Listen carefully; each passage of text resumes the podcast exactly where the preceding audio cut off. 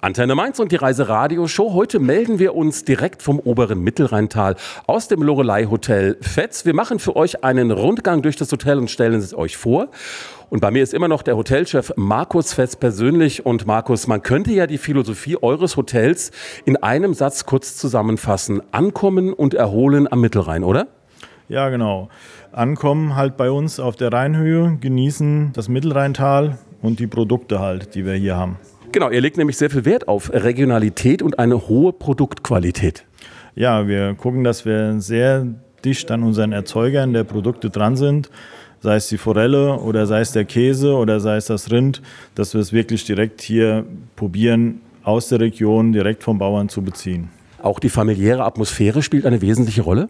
Ja, auf jeden Fall. Also meine Frau und ich, wir machen das hier aus Leidenschaft und äh, wir sind fast immer da, Ansprechpartner für unsere Gäste und äh, unsere Mitarbeiter und so. Wir sind wie eine Familie.